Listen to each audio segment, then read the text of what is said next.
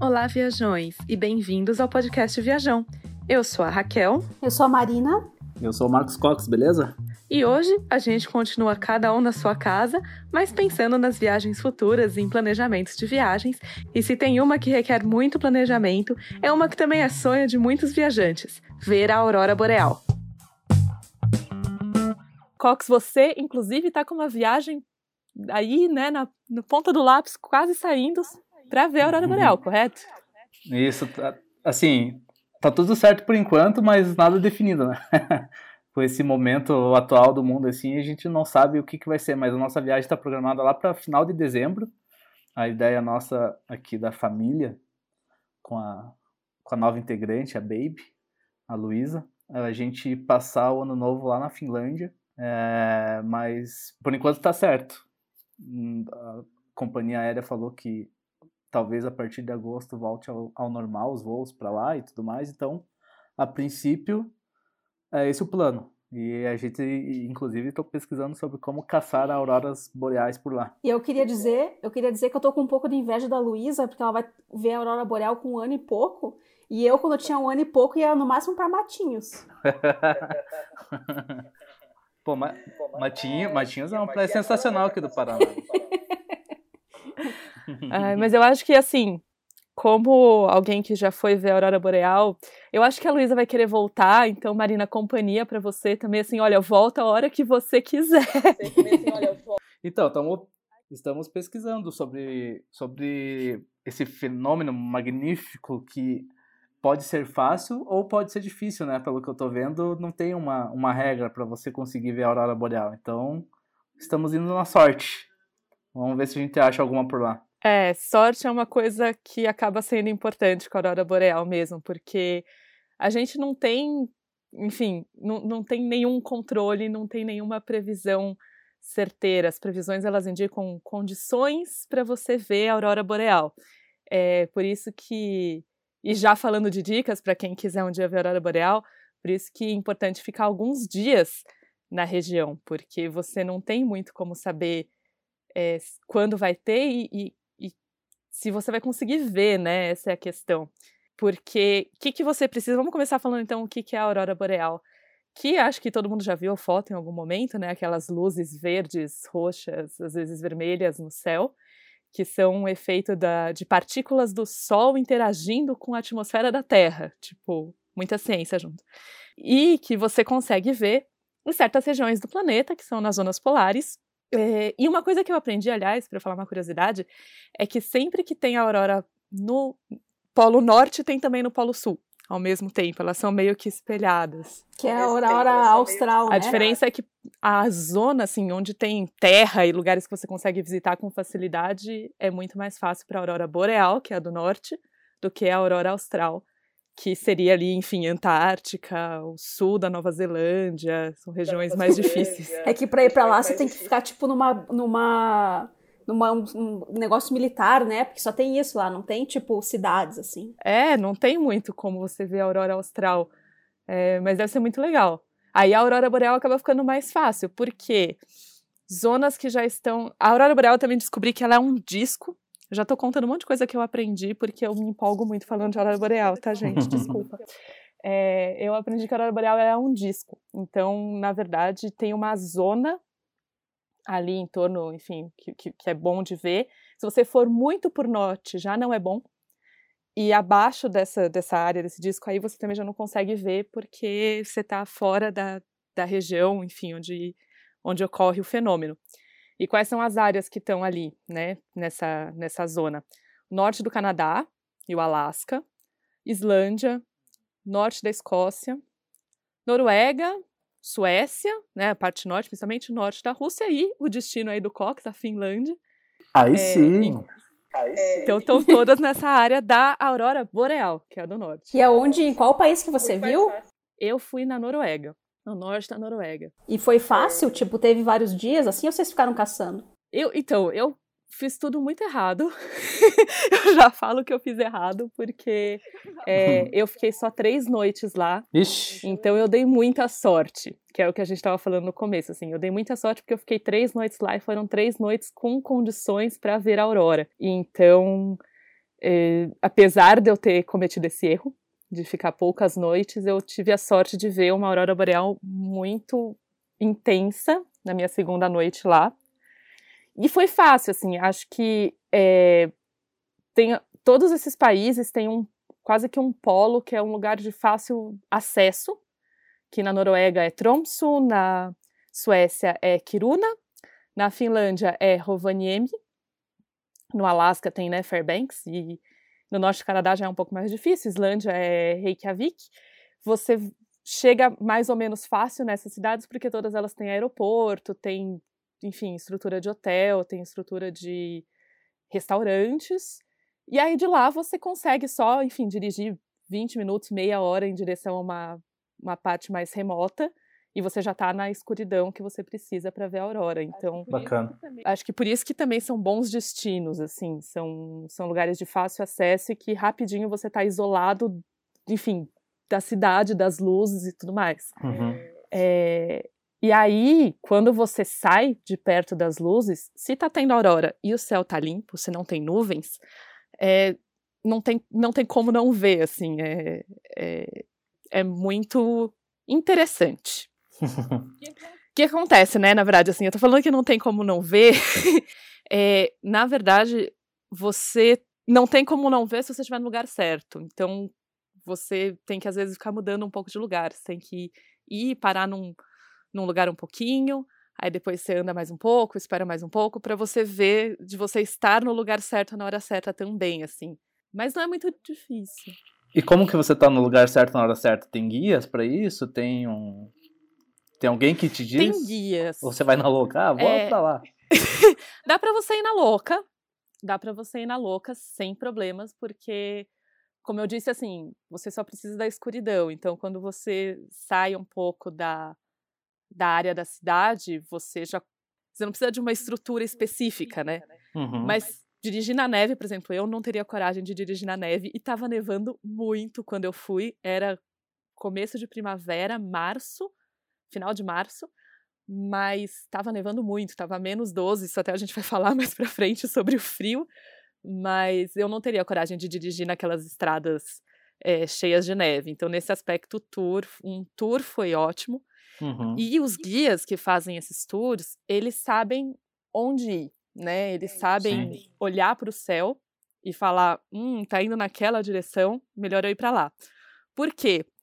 É, antes da aurora começar a ficar verde, você começar de fato ver as luzes dançando no céu, ou ver, enfim, a luz verde no céu, porque nem sempre elas estão intensas e dançando, você já consegue ver nuvens que são a aurora boreal. Parece nuvem, mas já é aurora. Então, quando você está com um guia que está acostumado com isso, ele já vê, já reconhece essas nuvens e já sabe mais ou menos para que lado te levar. É, e tem uma coisa interessante desses tours, que é sempre bom checar quando for reservar, que é, em geral, quando você reserva um tour e na noite que você sai você não consegue ver a aurora, ou porque não teve, ou porque. Não é que não teve, mas assim, estava muito nublado, se estava num lugar que ela não estava de fácil visualização, em geral você pode repetir esse tour com desconto, ou às vezes até de graça, dependendo da companhia. Então, isso também é bom de checar. E o que prova que você precisa ter um pouco de paciência, né? Se as empresas que oferecem tours para a Aurora já têm esse, esse, essa função aí no contrato de não deu para ver num dia, a gente te leva de novo de graça, é porque realmente a gente tem que ter um pouco de paciência na hora de realizar esse, uhum. esse, esse sonho, essa viagem aí. E uma coisa que a gente acho que não comentou ainda, mas que é essencial, é que a aurora é sempre no inverno, né? Não tem no verão, né? Ou tem? Então, eu aprendi que tem sim. Tem a aurora o ano inteiro, porque ela depende só da atividade solar.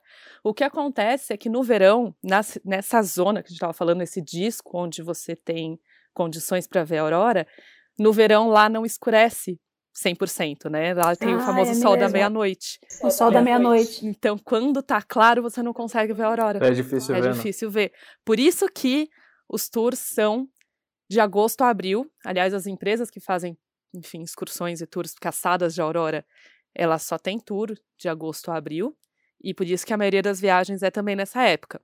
Também tem uma coisa a ver, é, essa eles chamam de temporada de aurora, porque a intensidade das da atividade solar que gera as partículas que interagem com a atmosfera e causam a aurora é mais forte ali no final do inverno, começo da primavera e também no, no começo do outono e inverno, ali na, na transição do outono para o inverno, os equinócios.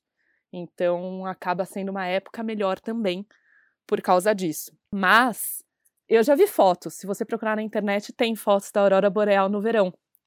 É que ela fica ela fica mais suave assim, ela fica uma uma nuvem verde. Ela não fica, às vezes, aquela imagem que a gente vê dançando e tal.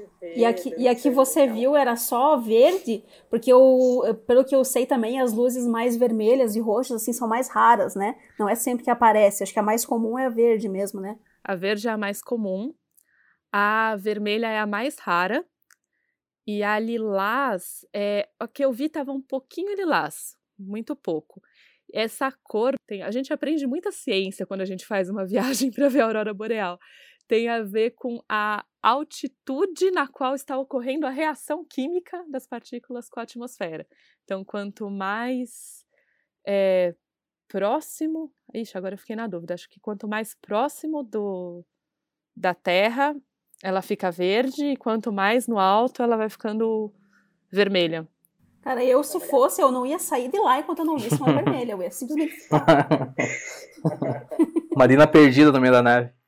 Tudo pela aurora boreal. Exatamente. É muito curioso isso, assim, e, e tem que ir com paciência, porque é, eu dei sorte, como eu falei já, e eu não canso de repetir que foi sorte, porque o meu guia, o guia que estava com a gente, ele há cinco anos, né, fazia já esses tours, e naquele dia ele ficou deslumbrado. Ele falou: Nossa, fazia tempo que eu não via. Esse tá no top 5 auroras que eu já vi na minha vida. Então por isso que eu falo que eu dei muita sorte. Pô, oh, que massa. Mas ele fala isso pra todo mundo, né? Também tem essa. Saber. Ou ele saber fala vender, isso pra né? todo mundo, pode ser também. é, e a gente fica tão deslumbrado que a gente acredita. Mas é, no dia seguinte, eu, como eu falei, né, eu fiquei lá só três noites. No dia seguinte, eu fiquei na cidade, eu subi numa montanha. E aí de lá também deu para ver é, uma nuvem. Aí ela não era, enfim, tão intensa, tão dançante, mas é, dava para ver ainda o céu esverdeado. E é, é, é, muito curioso, né? Porque a gente não está acostumado, é uma coisa muito fora do nossa, dos, das paisagens que a gente costuma ver, né? Sim, deve ser incrível, eu quero muito ver. Ó, eu estava errada, eu fui pesquisar. A verde é nas altitudes de 120 a 180 quilômetros a vermelha é mais alta e a violeta é mais baixo. Legal. Você falou de Rovaniemi na Finlândia, esse é um dos destinos que está no nosso, no nosso roteiro. Porém, agora que você deu a dica, a gente vai ficar a princípio três noites lá, então pode ser perigoso a gente não conseguir ver também, né? É, pode ser. Tem que às vezes ver se conseguir ficar uma noite a mais. É, tem que dar um pouco uhum. de. Sempre vai precisar de um pouco de sorte, né? Quando eu cheguei em Tromsø, eu estava em Tromsø, na Noruega, acho que não sei se eu falei o nome da cidade. Quando eu cheguei, eu conheci uma menina que estava na cidade há uma semana e ainda não tinha visto. Mas aí, em compensação, as três noites que eu estava lá, ela, ela continuou na cidade, ela ia ficar duas semanas lá. Ela teve três noites seguidas daí de, de condições para ver a aurora.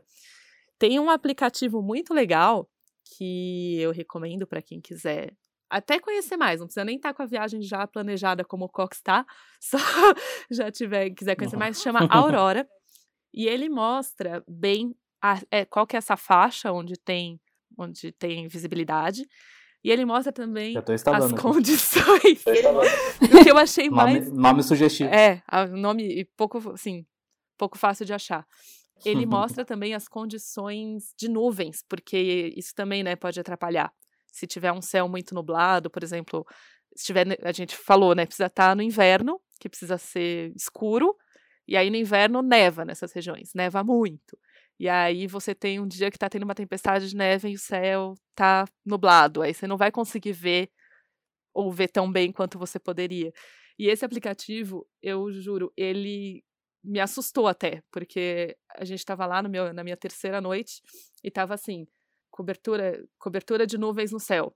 100%, 100%, 100%, aí 9 da noite, 10%, e 10, e 10 da noite já voltava para 100%. Falei, gente, não é possível que vai ficar o céu encoberto o tempo todo, não vai abrir às 9 da noite desse jeito. Não é que abriu?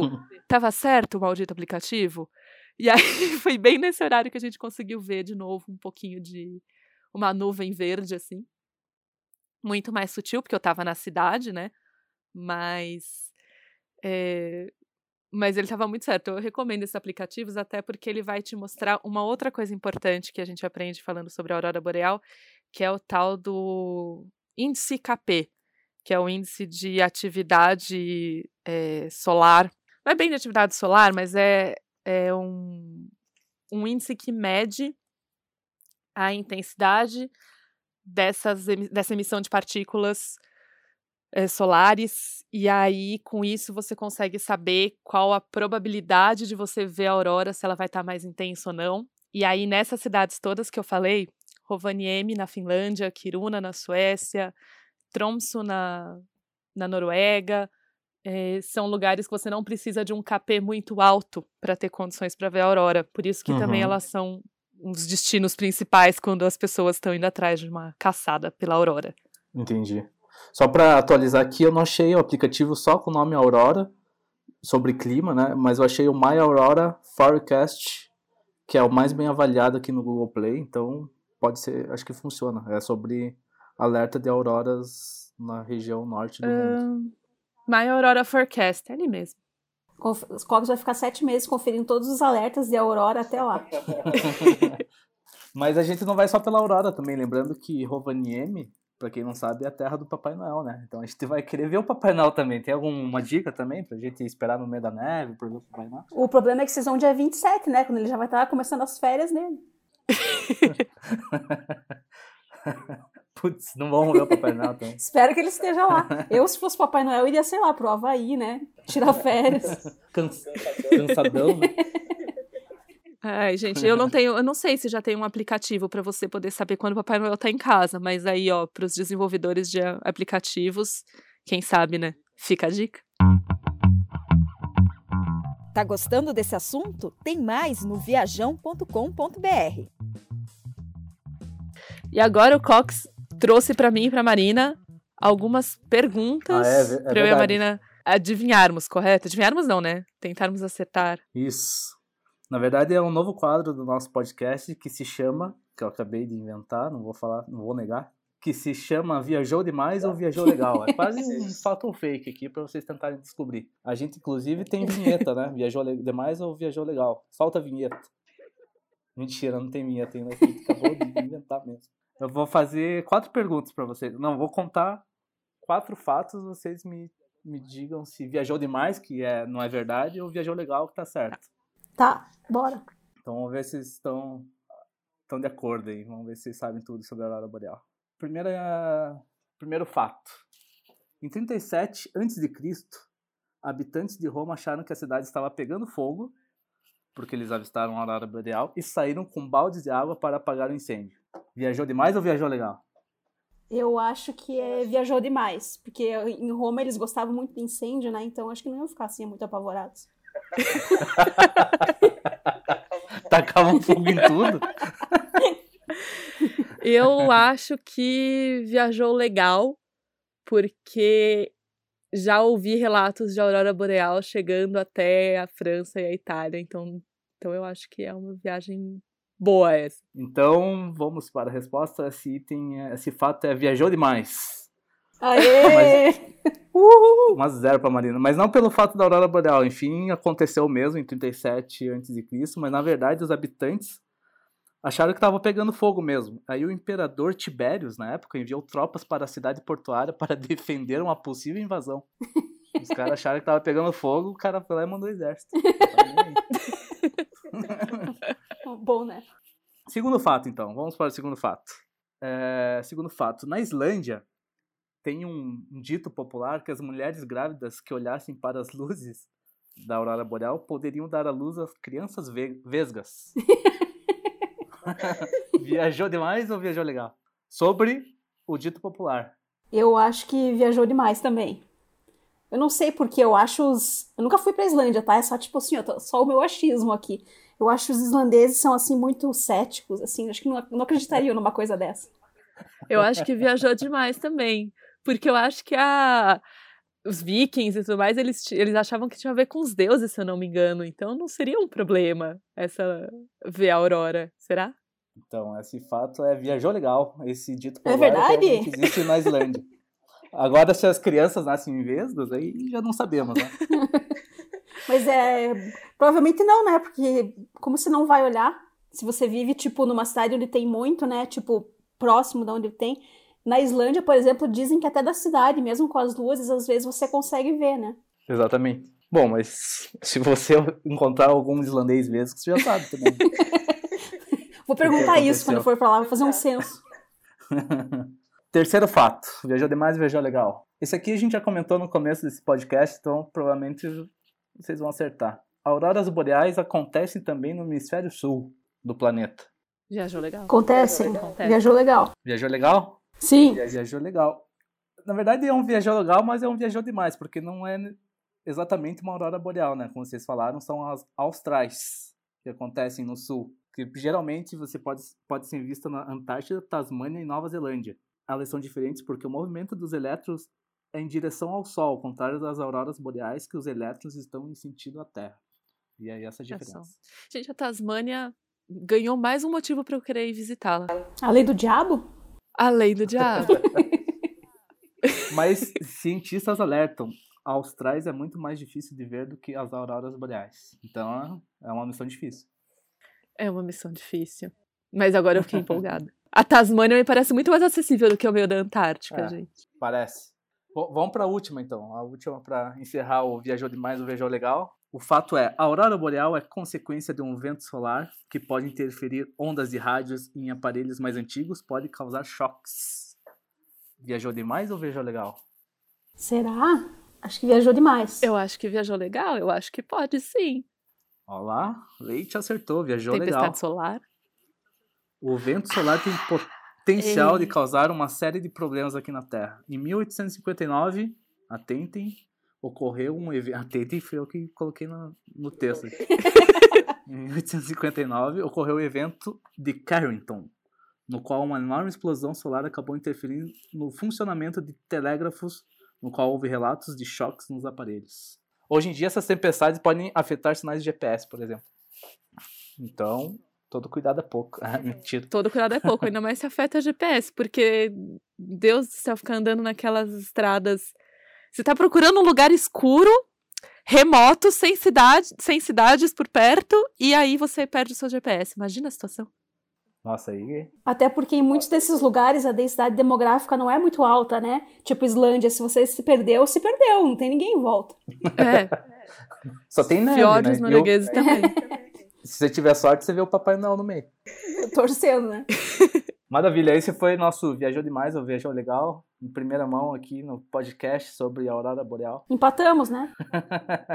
Empataram, dois. Empatamos. Agora você falou sobre o impacto da atividade solar no GPS, e tem uma outra coisa que eu eh, não estava preparada quando eu fui na minha caçada Aurora, que era o frio. E o fato que o meu celular ia ficar. Meu celular ficou sem bateria totalmente por causa do frio, quando a gente saiu na caçada. Então eu também não conseguia nem saber onde eu estava. Eu estava muito feliz de estar com o guia nesse aspecto. Eu não sabia que horas eram, eu não sabia nada.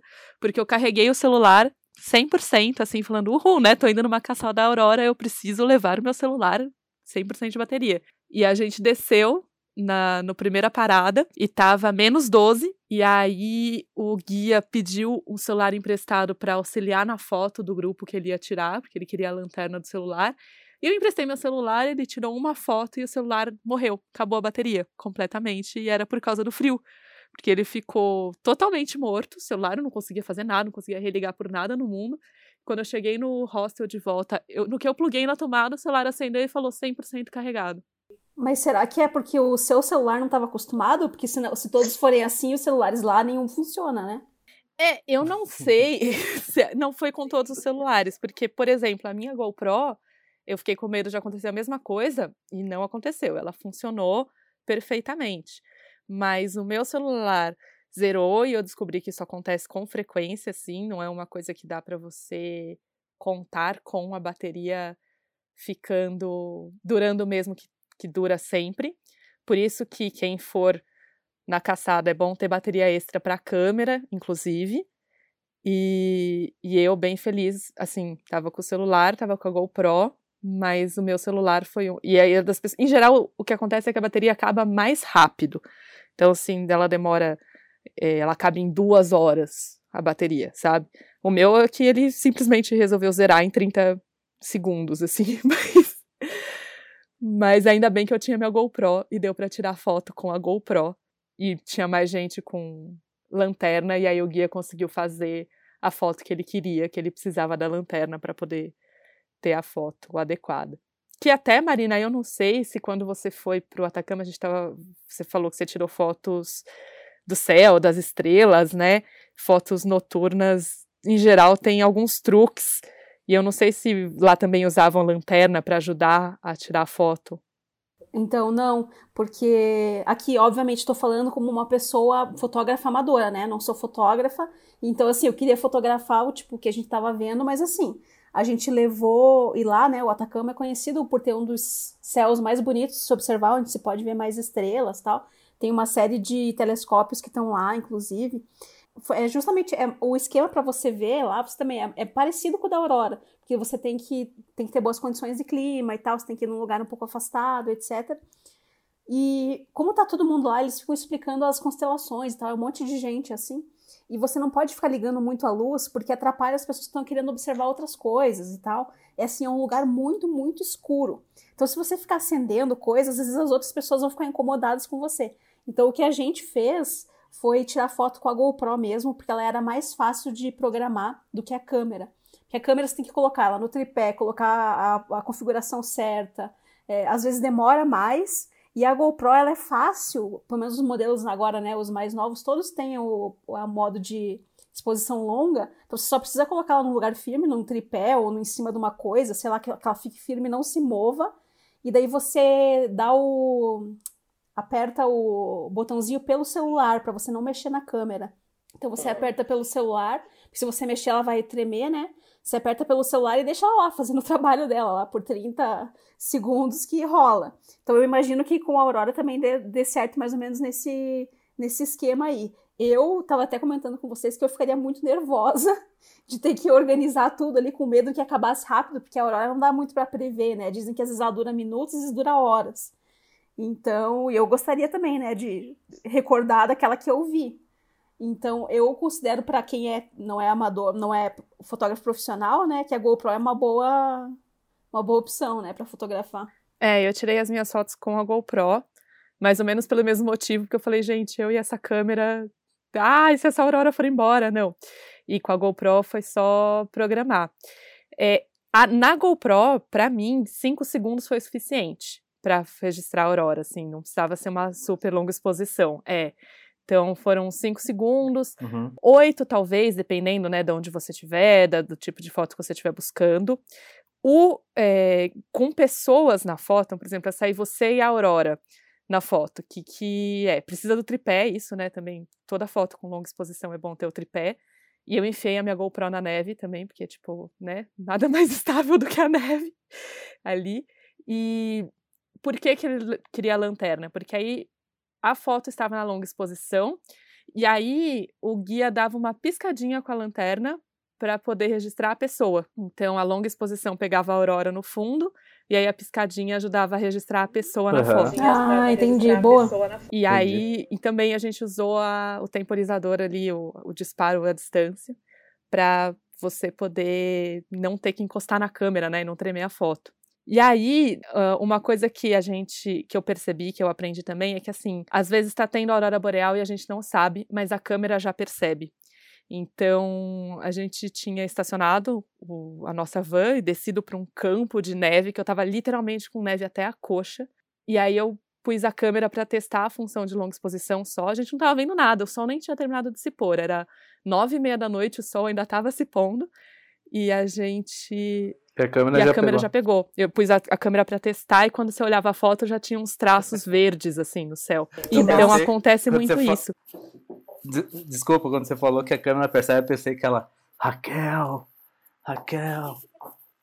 Tem aurora boreal aqui.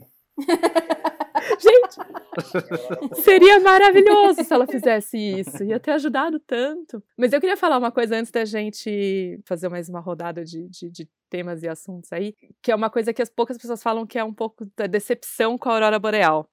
Que eu acho que ninguém comenta, que ninguém tem coragem de admitir se, quando teve uma viagem e ficou desapontado porque não viu a aurora dos filmes e das fotos e tudo mais. Então, como a gente começou o episódio falando de como você tem que ter um pouco de sorte, tem que ter um pouco de paciência, tem que se preparar para uma viagem desse tipo, porque você precisa dar alguns dias nessa viagem, não são lugares que você chega uhum. fácil, em geral você tem que, né, fazer escala em algum lugar para chegar.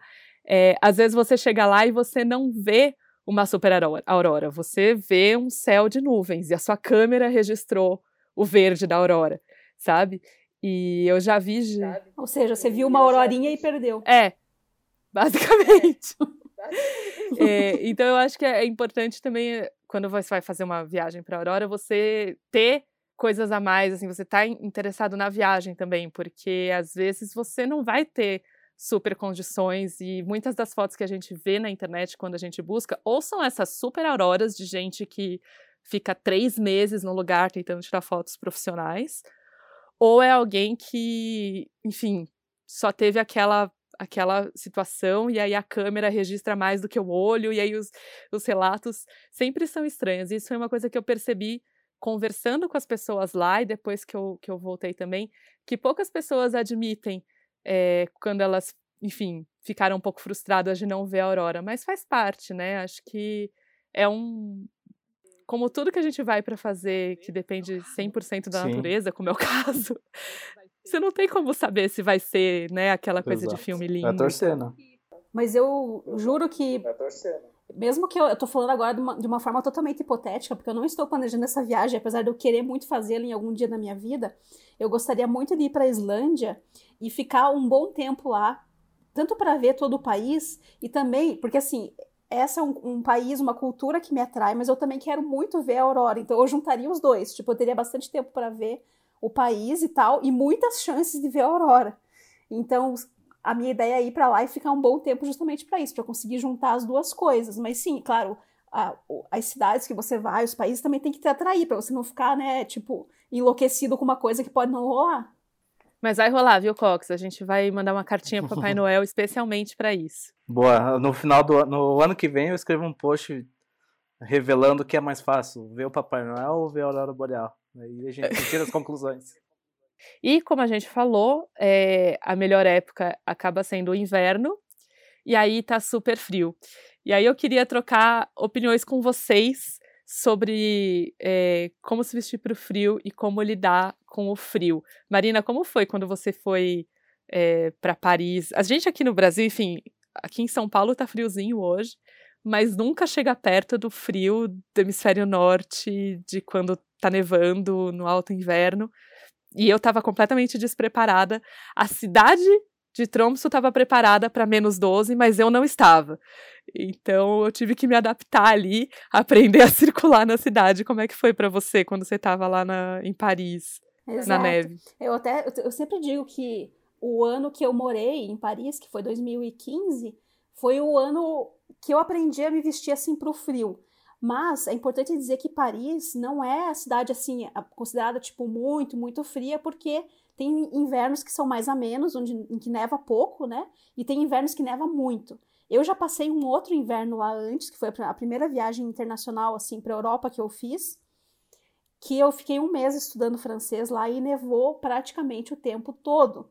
E eu tava assim, zero preparada para isso. Saí daqui assim com as minhas com as minhas roupas que eu levei, né, aqui tipo do inverno curitibano, que é frio, mas não se compara, né? E cheguei lá, eu passei frio o mês inteiro, assim, eu só fui aprender mesmo em 2015. E daí é, é muito importante você saber exatamente para o lugar que você vai, quais que são essas condições, né, para você pensar na roupa específica. Então, se você vai para um lugar que é muito, muito frio, mas não é neve, assim, dessa neve que você pisa e, tipo, vai até o joelho de neve. É uma roupa. Se você vai para esse tipo, especialmente sapato, né? Isso é uma coisa muito importante. Se você vai para lugar com muita, muita neve, que você vai pisar, você precisa ter uma bota impermeável, que tenha, né, a, a sola de borracha. Isso é uma coisa muito importante, eu acho. E se você tá com o sapato errado, mesmo que você esteja com todo o resto da roupa certo, você vai passar muito frio, porque o pé fica gelado. Enfim, eu acho que importa é sempre isso, assim, ver exatamente para qual cidade você vai e ter noção mais ou menos de como é que vai estar o clima lá. Então, se é muita neve, você vai pisar em muita neve e tal, calçado sempre impermeável, né? E tem que fazer umas camadas boas de roupa impermeável também. Quando é, tipo, só mais frio, assim, acho que o lugar mais frio que eu já fui foi Praga, que eu peguei também menos 12. E assim, tava tipo nevando, mas não era aquela neve que se acumula, era só uma nevinha, assim, começando ainda a época de neve. Aí dá tranquilo para você ir com bota de solado de borracha e tal, que esquenta, né? De, preferência forrada por dentro, com pelo. E daí nas roupas também, você tem que fazer muita camada, assim, de coisa impermeável e de preferência mais fina, porque senão você não consegue se mover, né? Você vai, tipo, uhum. acumulando um monte de coisa e você fica imóvel. Isso. Uma coisa que me ajudou muito foi meia de lã de merino, que meu pé ficava muito quentinho. Eu ia falar que é importante pensar sempre nos, nos tipos de tecido, né? Porque tem tecidos que é, vão ser muito bons e, e são mais fininhos mesmo. Você não precisa botar uma coisa que seja, tipo, super grossa que você vai ficar desconfortável. Você tem que ser mais é, inteligente nas suas escolhas, digamos assim, né? E aí, Cox, eu ia falar que fica a dica. Tem como alugar algumas dessas roupas de inverno é, nessas ah, cidades. Legal. Tromsø eu sei que tem, Rovaniemi eu sei que tem também, que aí você consegue alugar o sapato certo para caminhar na neve, que você consegue alugar ganchinho para você pre... pôr no seu sapato para você caminhar no gelo com mais facilidade. Ah, e... isso é bem importante. E calças e casacos forrados. Uhum. É, eu lembro que eu passei, o maior frio que eu peguei foi em Chamonix, na França, que eu peguei menos 20 lá, mas eu tava tão agasalhado que para mim não parecia tão frio assim. Eu até me impressionei. Ah, eu sou muito bom, não tá tão frio. mas eu não conseguia me mexer de tanta roupa que eu tinha. Então, essa. E não, e não era impermeável, né? Então começou a, a cair neve mesmo, minha jaqueta começou a ficar molhada, foi baixo astral. Mas eu, sabe Mas que eu é tinha uma impressão? Eu tenho uma impressão, eu nunca peguei, eu nunca peguei tanto frio assim, menos 20, né? O máximo foi menos 12. Mas eu tenho a impressão que a partir de um momento fica tudo meio igual, é só muito frio. Tipo assim, a partir de menos Não, eu tive 5... essa sensação, porque para mim tava, sei lá, uns menos 10, no máximo menos 10. Quando eu vi, quando eu vi o termômetro, que, eu, que a Chamonix é tipo uma cidade de pra galera esquiar e tal. Eu tava numa primeira andar da montanha, assim, eu fui subindo, daí lá em cima não tinha termômetro. Eu acho que lá tava bem mais frio porque daí era venta, era nevasca mesmo, assim. Mas eu me impressionei porque eu também não via tanto essa diferença, mas é que eu tava uma cebola humana, né? Cheia de roupa. mas você levou suas roupas daqui ou você alugou lá? Não, tudo daqui. Mas assim, mas não fui esquiar também, eu só fui andar. Então acho que eu tava andando também, já tava aquecendo, sei lá. Mas essa dica de. Mas acho que é um frio diferente, que a gente vai passar a noite lá para ver a aurora boreal, acho que é um frio Nossa, sim. complicado assim, acho que a roupa para alugar é bem importante. E sapato, para mim é uma das coisas mais importantes é o sapato certo para onde você tiver, porque se tiver com um sapato de sola muito fina, não interessa se você está com 30 blusas. O, o pé frio, você vai ficar com muito frio. Eu fico, pelo menos. E tem uma coisa que eu aprendi que é roupa folgada não é bom. Não pode ser muito justa, mas também não pode ser muito folgada, porque o guia emprestou um macacão, falou assim, quem tá com frio? E eu, tipo, levantei a mão, né, menos 12, e aí ele emprestou uns macacões, só que ele só tinha uns macacões muito grandes, assim, e aí eu vesti, aí eu fiquei, tipo, parecendo, sei lá, eu não sabia andar, parecia aqueles bonecos de posto, sabe, porque, tipo, o macacão era muito grande, e não me esquentou tanto quanto eu gostaria. Só serviu para tirar umas fotos engraçadas, porque, tipo, eu pareço o, bonequinho, assim, do posto no meio da neve. Gente, mais alguma dúvida podemos tirar sobre a aurora boreal? Eu tô tranquilo, vou continuar pesquisando, vou acessar o aplicativo, ficar de olho. Vai que tem agora e. Não, brincadeira. Mas, mas as dicas aqui foram muito importantes para mim, pelo menos, e sobretudo sobre as roupas para alugar lá, bem importante, porque a gente tava meio desesperado procurando roupa aqui. Ah, meu Deus, precisamos de roupa. Mas se tem para alugar, é, já é uma ajuda já. Ainda mais para as crianças que daqui a pouco crescem e daí você gastou uma grana na roupa e Isso. tá lá. Exatamente. É. Dá uma perguntada no seu hotel quando você reservar. Mas eu sei que em Tromsø tinha muito. E aí o que eu comprei foi uma touca forrada para ajudar a esquentar as orelhas, que eu sinto muito frio nas orelhas. E aí já veio com uma quase como uma lembrancinha de viagem também, porque ela tinha todo o, a estampa tradicional da Noruega. Maravilha. Gente, é isso por hoje. A gente tem texto sobre a aurora boreal lá no viajão.com.br. E quem tiver dúvida, quiser saber mais sobre a aurora boreal ou quem já foi ver a aurora boreal em algum momento, conta pra gente como foi, a gente quer ouvir as suas histórias. Pode ser lá no Instagram @blogviajão ou pelo nosso e-mail contato@viajão.com.br. Ou pode comentar lá no post também da aurora boreal. Vai estar linkado aqui pode, em algum lugar. Pode comentar no post também. é, gente, muito obrigada por mais esse episódio e a gente se vê na próxima semana. Tchau, gente. Beijos. Valeu, até mais.